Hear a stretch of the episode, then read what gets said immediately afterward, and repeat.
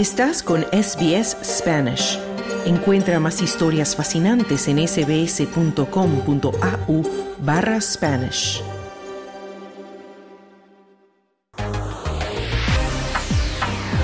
SBS Audio. Fin de semana. Australia en español y bienvenidos una vez más a tu fin de semana de SBS Audio Australia en español. Hoy es domingo 3 de marzo de 2024 y desde los estudios de SBS en Melbourne te saluda Carmenza Jiménez. Encantada de que me acompañes con tu sintonía una vez más. Como siempre, te reiteramos que puedes escuchar este y todos nuestros programas en vivo y en directo en cadena nacional por radio análoga y digital con la frecuencia FM, también por la televisión digital o por internet a través de nuestra página sbs.com.au barra Spanish, donde además publicamos nuestros programas cada día. De igual manera, nos encuentras en Facebook como SBS Spanish Australia en español y también estamos en Instagram. Y siempre puedes escuchar cada uno de nuestros segmentos en tu aplicación favorita de podcast. Hoy nuestro segmento de Mundo Bizarro está a cargo de nuestra compañera Silvia Rosas, quien nos hablará del oso andino que fue puesto en libertad a pesar de que se estaba portando muy mal. Silvia también nos cuenta la historia del policía peruano que se disfrazó de oso de peluche para atrapar a un grupo de narcotraficantes y también nos explica por qué Bobby, el perro más longevo del mundo, ha vuelto a ser noticia.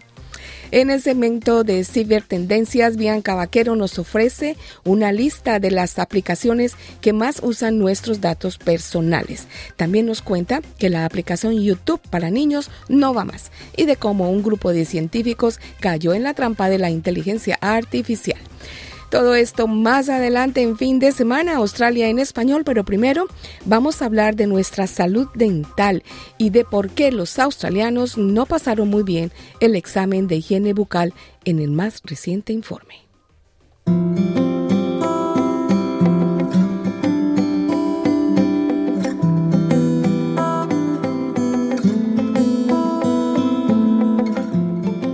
La Asociación Odontológica Australiana, ADA, por sus siglas en inglés, ha instado a la población a poner al día su cuidado bucodental para reducir las posibilidades de que surjan problemas de salud graves como consecuencia de una salud bucodental descuidada.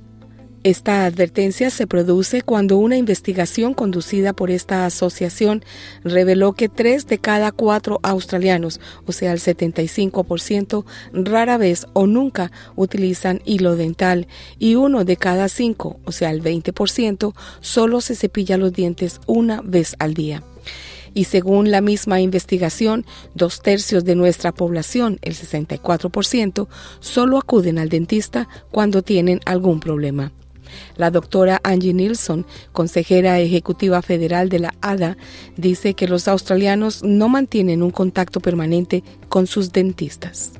Some of it is just an awareness, oral health literacy around what is required. You know, brushing for two minutes twice a day en parte se trata simplemente de concientización, de conocimiento sobre salud bucodental acerca de lo que se necesita.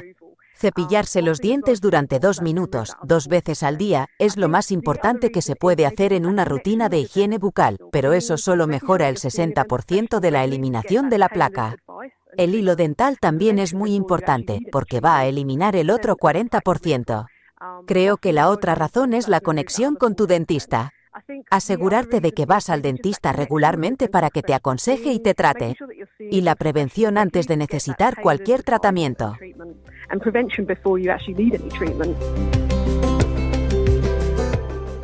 Estos datos procedentes de la encuesta anual de la ADA sobre los hábitos de higiene dental de 25.000 australianos se dieron a conocer para poner de relieve el vínculo vital que existe entre lo que ocurre en la boca y su efecto en el resto del cuerpo.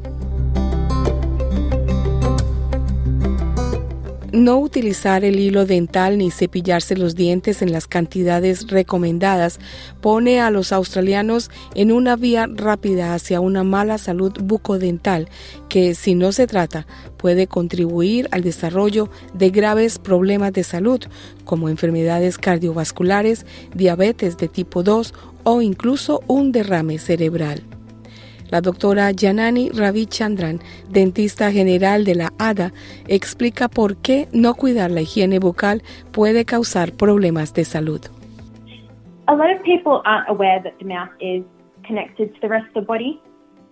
Mucha gente no sabe que la boca está conectada con el resto del cuerpo.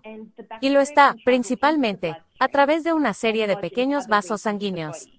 Y las bacterias pueden viajar al torrente sanguíneo y alojarse en otras regiones del cuerpo. Descuidar la salud bucal significa que hay un gran número de estos gérmenes malos, lo que aumenta el riesgo de desarrollar enfermedades en la boca y empeora las condiciones en el resto de nuestro cuerpo.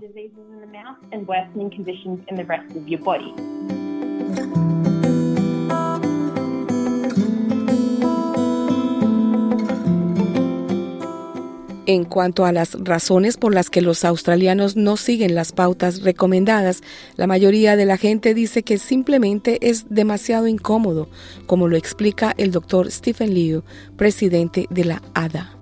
A large number of people feel that they don't need or want to brush their teeth more often. Un gran número de personas cree que no necesita o no quiere cepillarse los dientes más a menudo.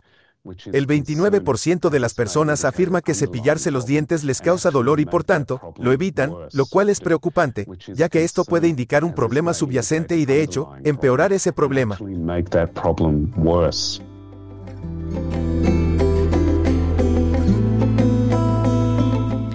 Sin embargo, no todos son malas noticias. Según el mismo estudio, el 53% de los australianos se cepilla los dientes las dos veces al día recomendadas y la mayoría, el 92%, utiliza pasta dentífrica con flúor.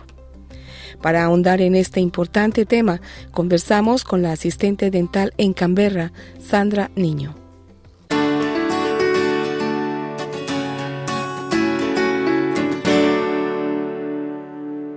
Sandra Niño, asistente dental en Canberra. Bienvenida a Australia en Español. Buenos días, Carmenza. Muchas gracias a ti y a SBS Australia en Español por esta invitación.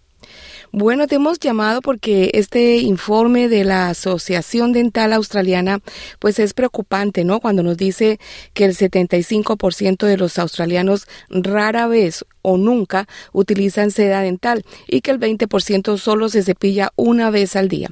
¿Es eso lo que tú ves en el consultorio dental donde trabajas?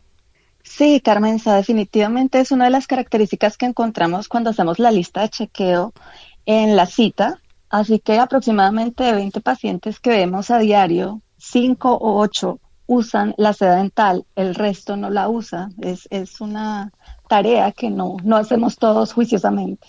Algunas personas dicen que pues además de que hay que incluir la seda dental en la canasta familiar, aparte de los cepillos y la crema dental, pues algunos pacientes argumentan que esto les lleva más tiempo en la rutina del cepillado y prefieren dejarlo solo en el cepillado. ¿Por qué es necesario agregar la seda dental a esta rutina? Bueno, mira, la seda dental desempeña una labor adicional al cepillo ya que ingresan en unos lugares a donde el cepillo definitivamente no va y, quedan detritus, restos de comida, que son pues la comida número uno de las bacterias. La seda hace esa labor porque ella va por debajo del diente, entre el diente y la encía, donde hay esos espacios en donde el cepillo no tiene acceso. Mm. Bueno, y el informe también dice que el número recomendado de cepillado dental es de por lo menos dos veces al día. ¿Estamos hablando de uno en la mañana y otro en la noche? Sí, es muy recomendable hacerlo en estos dos momentos del día como mínimo, pero si fuera posible hacerlo los tres momentos del día, incluso después del almuerzo, sería mucho mejor. En la mañana es importante porque durante la noche las bacterias están comiendo esos restos de comida y como nosotros las bacterias son seres vivos, así que ellos pues también necesitan hacer sus necesidades y lo hacen en nuestra boca. Mm. Entonces en la mañana amanecemos con todo eso y por eso hay personas que mantienen halitosis y estas cosas porque no hacen esa higiene dental en la mañana, que es muy importante. Bueno, estás hablando de tres veces al día y comenzamos hablando de la seda dental. ¿También tenemos que usar seda dental esas tres veces?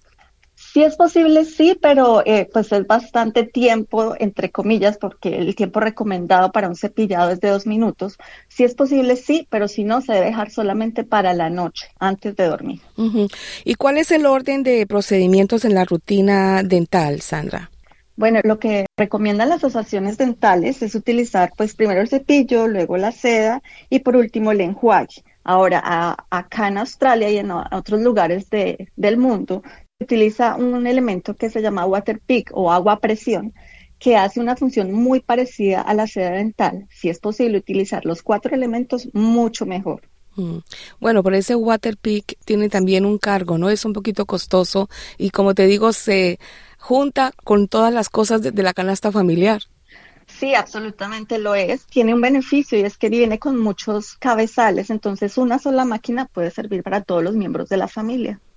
Bueno, hay que pensar entonces en ese gasto. Hablemos ahora del tiempo para estas rutinas, Sandra, porque normalmente en la mañana salimos de carrera para el estudio o el trabajo y de pronto es ahí donde más fallamos para cumplir con un buen cepillado, ¿no? Sí, eso es verdad y nos pasa a todos.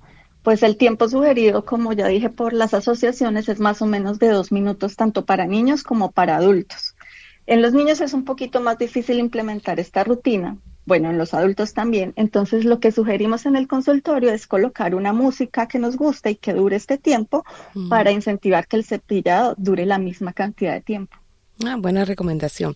Voy a intentarlo y te digo. Y pasamos al final. Pasamos al final del día, Sandra. En noches normales habrá tiempo suficiente para dedicarnos a una buena higiene bucal como la estás recomendando. Pero he escuchado a algunas personas decir que después de una fiesta o un día largo y pesado, a veces la fatiga es la peor enemiga y muchas veces se van a la cama a cepillarse y lo dejan para el otro día. ¿Qué puedes decir a eso? Bueno, sí, es muy probable y por supuesto a todos nos pasa, incluso a mí. Llegas una noche muy cansado, pero es lo peor que podemos hacer, ir a acostarnos con, después de habernos tomado, por ejemplo, un vino tinto, un vino rojo, irnos a dormir porque esto mancha los dientes terriblemente. Segundo, le das alimento a las bacterias toda la noche y así como nosotros comemos durante el día y necesitamos hacer nuestras necesidades, si le dejas toda esa comida a las bacterias en la boca, toda la noche van a estar haciendo este tipo de movimiento y al día siguiente pues vas a amanecer con unos eh, almacenamiento de cálculo y bastante eh, trabajo de las bacterias durante la noche, que no es nada recomendable porque eso es lo que genera el crecimiento de cálculo y, en un futuro caries. Mm. Bueno, importante recomendación esa. Y finalmente, mencionaste anteriormente el uso del enjuague bucal. ¿Es recomendable siempre o no? ¿Y qué tan importante es en esta rutina de higiene dental? Es importante, es muy recomendable. Cada uno puede escoger si lo usa con alcohol o sin alcohol. Eso depende de la sensibilidad de cada persona pero por lo menos a la hora del almuerzo, que no hay tanto tiempo, pues al menos un enjuague bucal, hacer un buche y botarlo es lo mejor que puede hacer uno como para evadir ese tiempo de dos minutos del cepillado. Entonces, en ese caso, el enjuague bucal rápidamente es recomendado. Y por supuesto, en las noches, antes de acostarse, porque él queda activo en la boca haciendo su trabajo de protección de la capa más superficial del diente. Y en las mañanas, pues no vas a tener tan terrible mal aliento porque las bacterias no han podido hacer su, su trabajo juiciosamente. No han hecho la fiesta. Sí, exacto. Bueno, Sandra Niño, asistente dental en Canberra, gracias por tus comentarios para Australia en español y esperamos pues que haya dejado buenas razones en nuestros oyentes para mantener una buena rutina de higiene bucodental.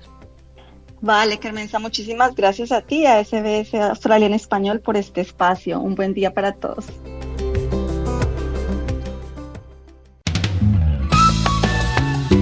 Estás escuchando Fin de Semana. Australia en Español.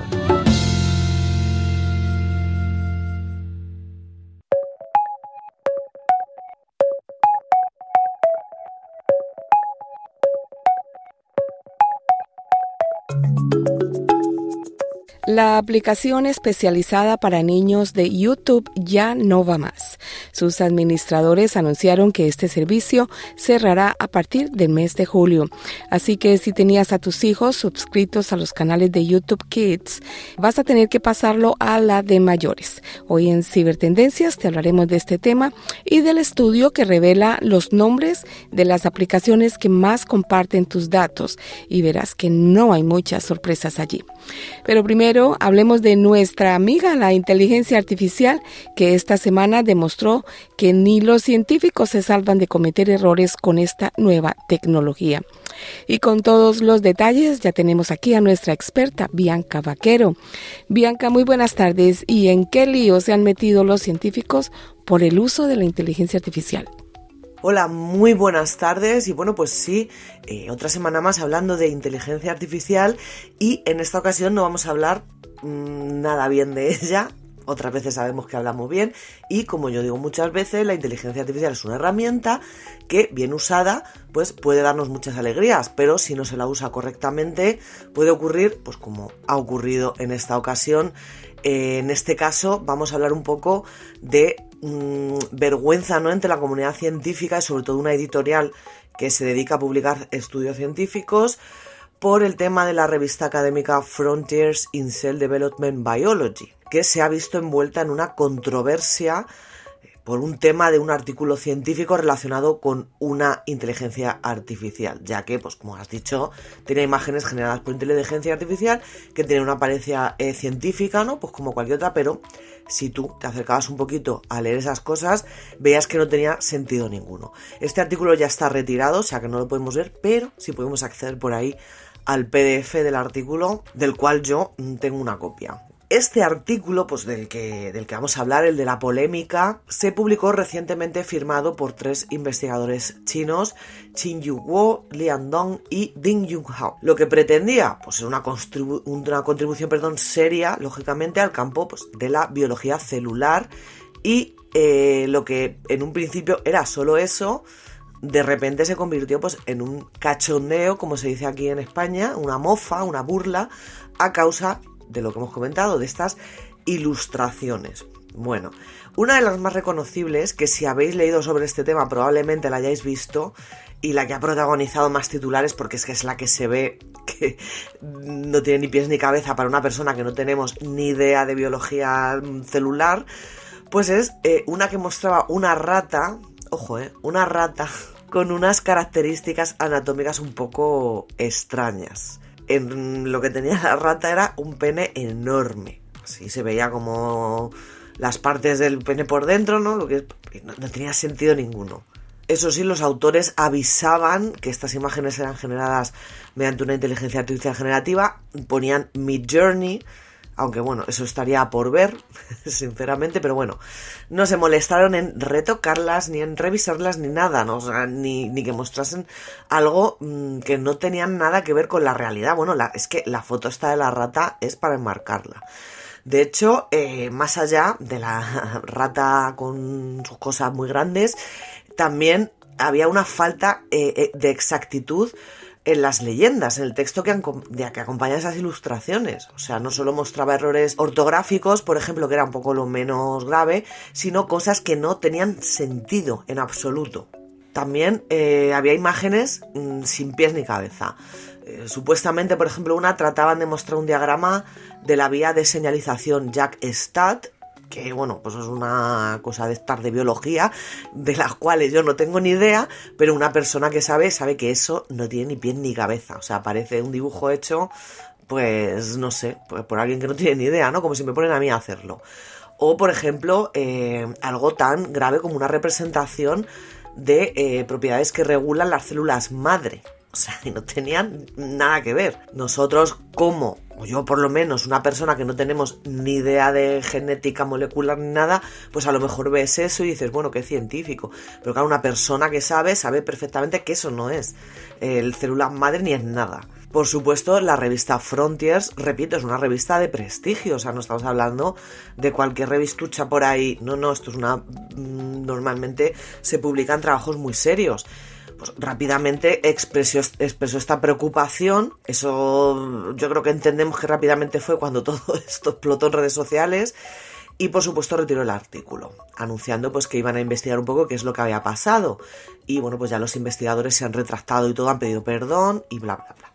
Al margen de todo esto de la responsabilidad de los autores, porque, repito, es un estudio serio, es una editorial seria, entonces, aparte ya de los propios autores, esto no evita que pensemos un poco en la rigurosidad que tienen dentro del proceso de revisión editorial. Y ya no solo quizá en esta, sino en otras revistas. Y, y estamos hablando de artículos científicos, que ya no hablamos de artículos de moda o artículos... No, es que son cosas que deberían ser un poco más a revisión, ¿no? Eh, una revista como esta, como Frontiers, sea revisada por pares, no significa que otros expertos en ese área tienen que revisar ese contenido, que ese contenido esté bien, que el método que se ha usado sea un método lógico y adecuado y por supuesto, por supuesto, perdón, revisar las conclusiones de estos papers antes de publicar cualquier cosa. Entonces, ¿qué pasa aquí? Que una de dos, eh, no sabemos qué es peor, si que pasarán sin revisarlo, porque a ver, hay muchas revistas de estas que se miden, digamos que van al peso, ¿no?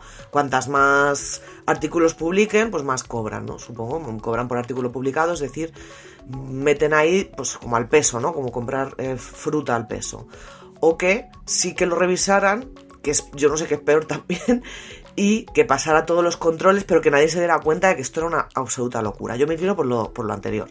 Pero bueno, cualquier cosa, no sabemos qué pasó. Esto, pues, plantea muchos debates sobre el uso de esta IA generativa, sobre todo en el ámbito científico. O sea, ya repito, no estamos hablando de hacer fotos con el Papa llevando una cazadora. O sea, esto es algo bastante serio. Quiero repetir que dentro de todas estas polémicas, la inteligencia artificial no es la culpable, entre comillas, es una herramienta que se nos, se nos propone a todos que de manera bien usada, ¿no? Puede llegar a hacer cosas maravillosas y puede facilitarnos, perdón, mucho el trabajo. Luego, pues si esta ética científica permite usar la inteligencia artificial, pues también puede llevar a intentar colar otras cosas como buenas, como por ejemplo, pues eh, fotogramas de películas de ciencia ficción o alguna cosa de estas. Así que bueno, yo ahí os dejo el debate, no sé qué opináis en el hecho de que se puedan usar este tipo de tecnología, ¿no? estas inteligencias artificiales generativas en, repito, en el ámbito científico.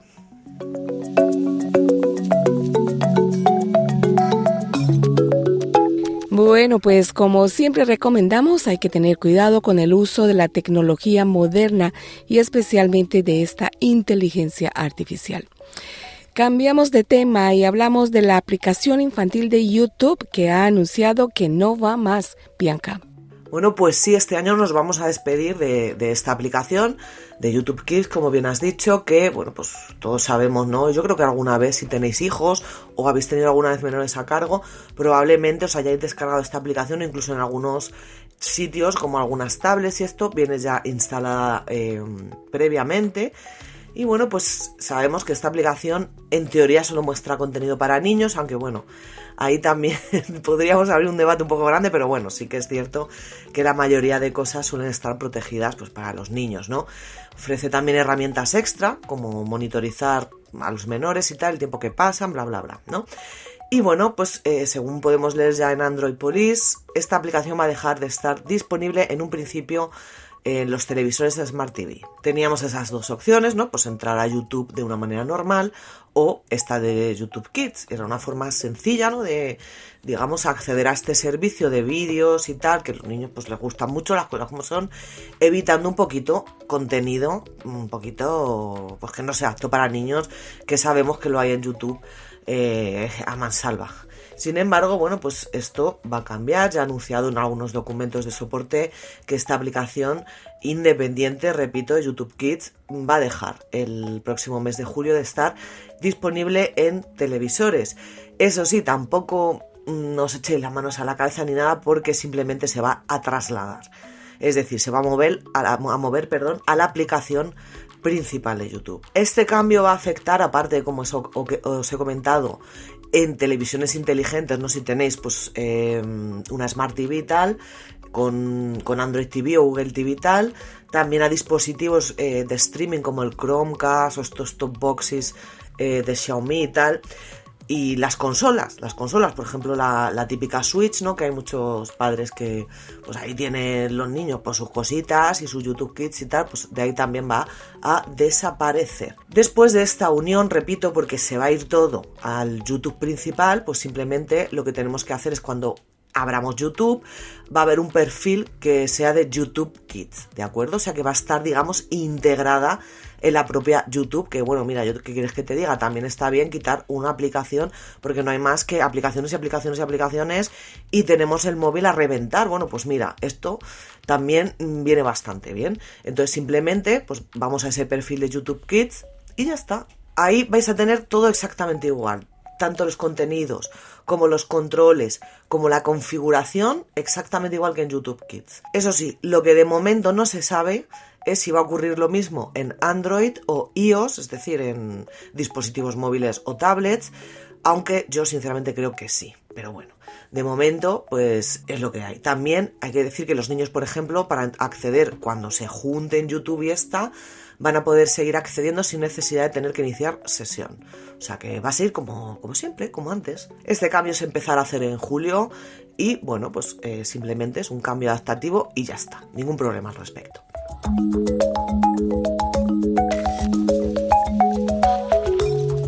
Bueno, pues afortunadamente no es un cambio complicado, es solo cambiar de canal. Y cerramos con datos importantes que nos tienes con respecto a las aplicaciones que más comparten nuestra información personal. Casi que puedo adivinar cuáles son, Bianca.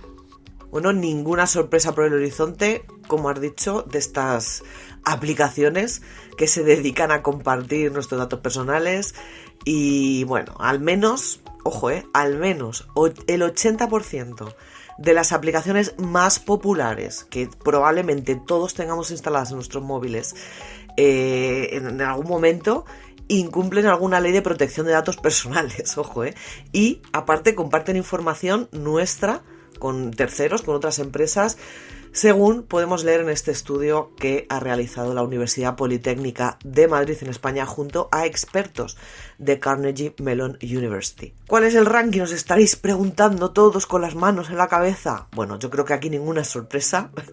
Eh, las cuatro primeras, las cuatro que más datos comparten serían Facebook, Instagram, Tinder y TikTok. O sea, yo creo que no hay ninguna sorpresa. Bueno, Tinder por ahí tampoco me lo esperaba tanto, pero Facebook e Instagram estaba clarísimo. En cuanto a servicios, eh, esas señas redes sociales, servicios de streaming, que todos alguna vez, si no lo tenemos ahora mismo instalado, lo hemos tenido en alguna ocasión, Netflix y Spotify son los que ocupan los primeros puestos. Bueno, y para llegar a, todo esto, para ver cómo han hecho estos estudios, estos expertos, lo que han hecho es implementar un conjunto de técnicas de ciberseguridad eh, y además también se basaron en herramientas de inteligencia artificial. Como veis, las herramientas que nos da la inteligencia artificial también pueden ser utilizadas para el bien. Entonces usaron ChatGPT, por ejemplo, lo que les permitió procesar muchísimas políticas de privacidad de diferentes organizaciones. Si no hubiera sido esto una locura. Bueno, como ya sabemos, pues empresas como la Granje, Google o Meta recopilan nuestros datos de nuestros usuarios online para mm, muchas cosas, pues por ejemplo para personalizar nuestros anuncios, eh, mejorar la experiencia del usuario dentro de la propia aplicación o lo que les encanta hacer que es los análisis de mercado, que eso también lo venden por una pasta. Incluidas pues todo esto dentro tanto de sus aplicaciones como de las plataformas que usamos, como por ejemplo Chrome, Google Chrome, no solo estamos dentro de las redes sociales, ¿vale?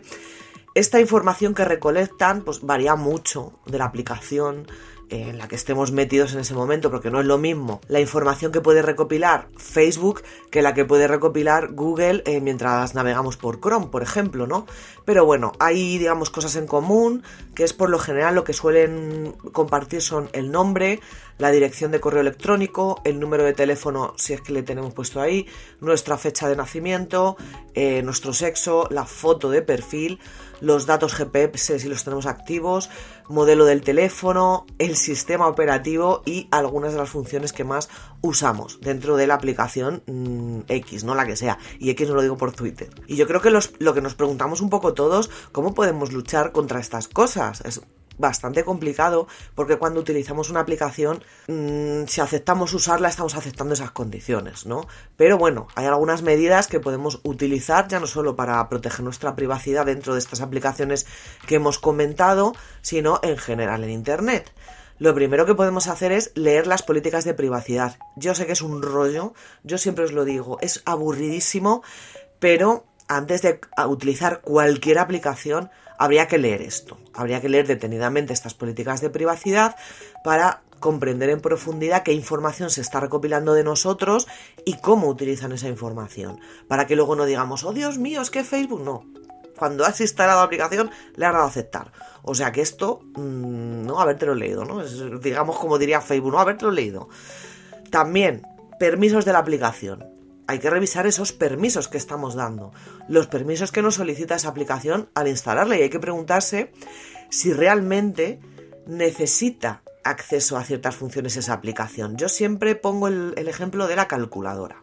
Yo me descargo una calculadora y la calculadora me requiere permisos de acceder a, mis contactos, acceder, yo que sé, a mi, a mi GPS, ¿no? No, ¿para qué quiero una calculadora acceder a todo eso? Simplemente digo, no, pues yo esta calculadora no la voy a instalar. Pues entonces nos tenemos que preguntar un poco si esa aplicación que tenemos es tan necesaria tenerla en nuestro móvil y pensar, ¿para qué nos pide esto? Una calculadora. Bueno, pues con la calculadora, pues con cualquier cosa. Eso hay que mirarlo con lupa. También hay que ser curiosos y observar las configuraciones de privacidad que nos brindan las aplicaciones. Hay muchas aplicaciones que nos ofrecen mm, opciones de privacidad de esta configuración, ¿no? muy específica. Facebook, por ejemplo, es la primera que más datos comparte, pero sí que es cierto que es una de las que, bueno, te puedes tirar horas. Eh, con todas las cosas, bueno, ya se ha cubierto las espaldas porque ya ha tenido, le han dado bastantes palos por, el, por este tema y bueno, pues eh, tienes muchas opciones para configurar según tus preferencias de privacidad, o sea que eso, bueno, punto a favor para Meta. También las actualizaciones. Siempre hay que mantener actualizadas todas nuestras aplicaciones, ¿vale? Y ya no solo el teléfono, sino también las aplicaciones. ¿Por qué? Esto es muy sencillo, hay que eh, incluir estas actualizaciones para poder cubrir pues, parches de seguridad que han hecho o, yo que sé, mejoras a la protección de la seguridad. Si en la versión anterior, por ejemplo, de Facebook, ¿no? Mm, estoy, con Facebook porque es la primera, ¿no? En esta lista, pero, por ejemplo, en la versión anterior de Facebook se ha visto un agujero de seguridad en el que, pues, se pueden colar para robarte muchos datos, pues, lógicamente, Facebook va a sacar un parche con una actualización para que eso ese agujero se cierre. Pues por eso hay que actualizar continuamente. Y ya por último, la autenticación de dos factores siempre que se pueda. Habilitarla, pues eh, siempre que sea posible para poder añadir una capa adicional de seguridad. ¿Qué es esto? Bueno, pues eso es cuando, por ejemplo, iniciamos sesión y no vale solo con poner nuestro correo y contraseña, sino que también nos mandarán un código o a una aplicación que alguna vez se comentaba aquí como Auth y tal, que son aplicaciones específicamente para esto, o simplemente un SMS con un numerito, el cual pues tendremos que meter para poder iniciar sesión. Eso es la autenticación de los factores. Cada vez más aplicaciones las tienen y oye, es ahí otro muro que podemos poner a la gente para que no entre y no robe nuestros datos personales.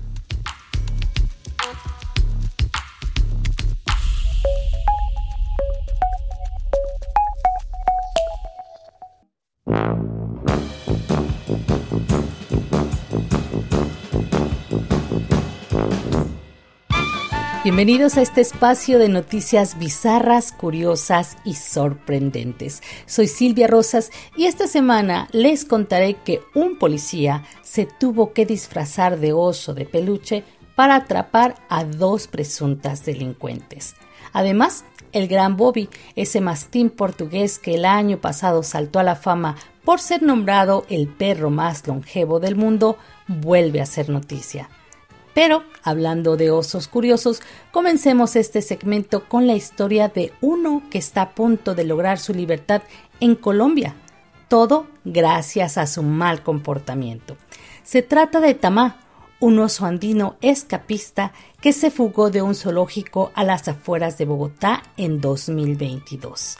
Tras años de encierro, el oso rebelde, ahora de 8 años, finalmente ha sido escuchado y un equipo de biólogos y veterinarios ya lo están preparando para un eventual regreso a los bosques de los Andes colombianos. Los cuidadores de Tamá saben que no están ante un oso andino cualquiera. Negro, de antifaz blanco y de 174 kilos, el animal es considerado un escapista, porque a pesar de que prácticamente se crió en cautiverio, el oso ha hecho todo lo posible por escapar del encierro. Orlando Feliciano, el veterinario que lo recibió cuando era un osesno huérfano de cinco meses, aseguró que con el escape de 2022, Tamá demostró muchísimas cosas, como esas ganas de querer ser libre, y por ello han decidido darle una segunda oportunidad. El veterinario recuerda que cuando recibieron a Tamá fue vía aérea y que éste llegó casi casi muriéndose dentro de un cesto. El especialista describió que el oso venía absolutamente anémico y con una infestación por pulgas. Según cálculos de expertos en los ecosistemas de alta montaña a las afueras de Bogotá, de donde proviene Tamá, habitan unos 130 osos andinos. Por lo tanto, este animal se ha convertido en una especie en estado vulnerable de conservación. Orlando Feliciano bautizó a los Esno con el nombre del Parque Natural, donde unos campesinos lo encontraron abandonado cerca de la frontera con Venezuela y lo terminó de criar. Años después, el animalito aprovechó un daño en una de las rejas del zoológico donde se encontraba y se escapó desatando con ello una mediática persecución de dos semanas por un cerro a las afueras de Bogotá. Tras esa fuga, Tamá su evidente su deseo de ser libre y su capacidad de sobrevivencia. Hoy Tamá se prepara para retornar a la vida silvestre en el santuario del oso de anteojos, un lugar de preservación cerrado al público donde Feliciano, su veterinario, recibe animales decomisados o hallados en malas condiciones. Sin embargo, de todos los animales que ahí habitan, Tamá es el único con perspectiva de liberación.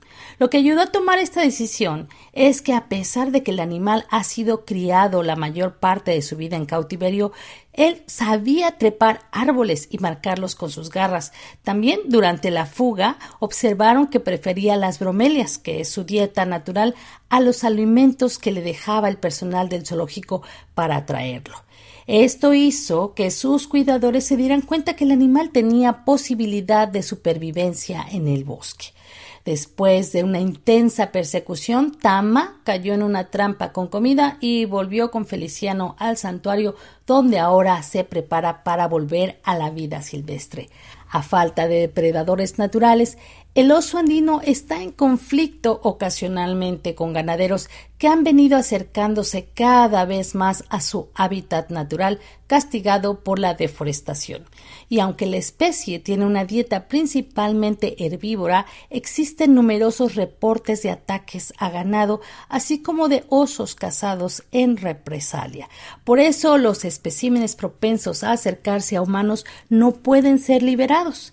En el caso de Tamá, la última palabra la tiene la autoridad ambiental local y los vecinos de la zona, quienes deben dar su visto bueno para esta liberación. Aunque las autoridades la verdad es que no se arriesgan a fijar una fecha para su liberación, sus cuidadores coinciden en que Tamá da señales de estar listo para volver a su hábitat.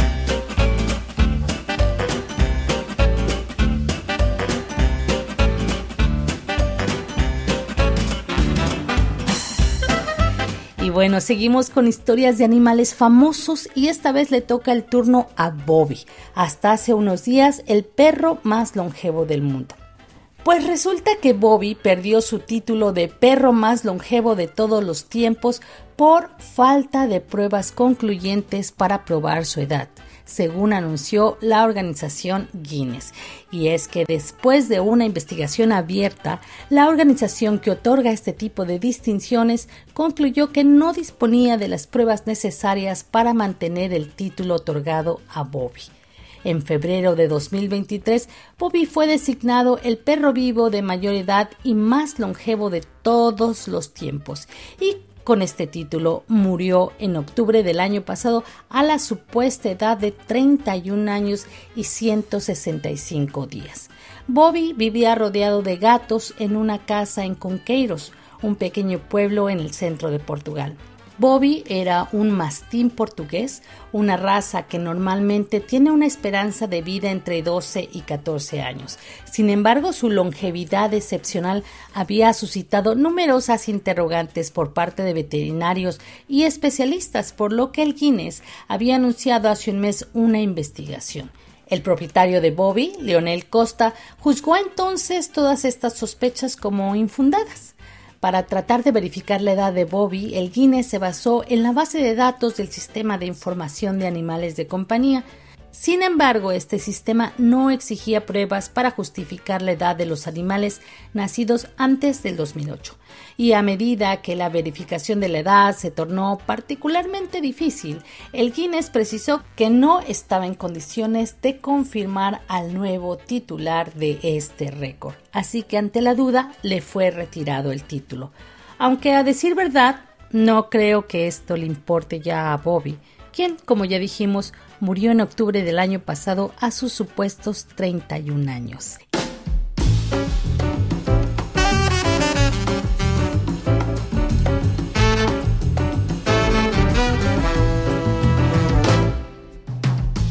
Y vamos ahora a conocer la historia de un policía peruano que se tuvo que disfrazar de oso para capturar a unas mujeres traficantes de droga.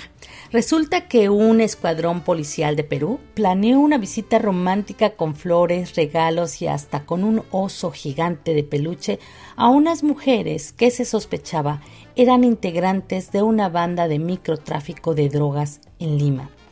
La visita romántica del osito, o más bien osote de peluche, se produjo la víspera de la celebración de San Valentín vamos, que era la ocasión perfecta. Durante el operativo, los agentes encubiertos sorprendieron a dos mujeres que vendían al menudeo pasta básica de cocaína y marihuana en una vivienda en un populoso distrito de San Martín de Porres al norte de Lima. El Escuadrón Verde de la Policía Nacional describió que uno de sus agentes, disfrazado de oso de color naranja, que portaba un globo y un cartel con la inscripción Eres mi razón para sonreír, llegó y se arrodilló frente a la casa de las vendedoras de drogas. El oso esperó hasta que una de las dos mujeres salió de la vivienda. Acto seguido fue detenida con apoyo de otros agentes, quienes luego ingresaron y atraparon a la otra mujer. Este fue un operativo sorpresa para ellas en el marco del Día del Amor, dijo el suboficial al que le tocó disfrazarse. Las dos mujeres, madre e hija, pertenecen a la banda Las Tramposas de la Droga, según informó la policía. Además, se decomisaron cientos de paquetes de drogas. Desde hace algún tiempo, la policía de Perú suele engañar a delincuentes con disfraces y operativos que lanzan en fechas especiales. Así que estaremos pendientes de estos curiosos operativos. Hasta aquí las noticias bizarras, curiosas y sorprendentes de la semana. Hasta pronto. Y con esto llegamos al final de este fin de semana Australia en español. No olvides que tu próxima cita con el programa de SBS Audio es mañana a la una de la tarde con el boletín de noticias y Australia en español. Me despido con Calle 13 y Silvio Rodríguez y la canción Ojos Color Sol. Soy Carmenza Jiménez y espero que tengas un lindo resto de domingo. Chao, chao. Tu lindura, cualquier constelación se pone insegura. Tu belleza Huele a mañana y me da de comer durante toda la semana. Tus ojos hacen magia, son magos, los abriste y ahora se reflejan las montañas en los lagos. La única verdad absoluta es que cuando naciste tú a los árboles les nacieron frutas. Naranja dulce, siembra de querube, como el sol tenía miedo, se escondió en una nube. Hoy el sol no hace falta, está en receso. La vitamina D me la das tú con un beso.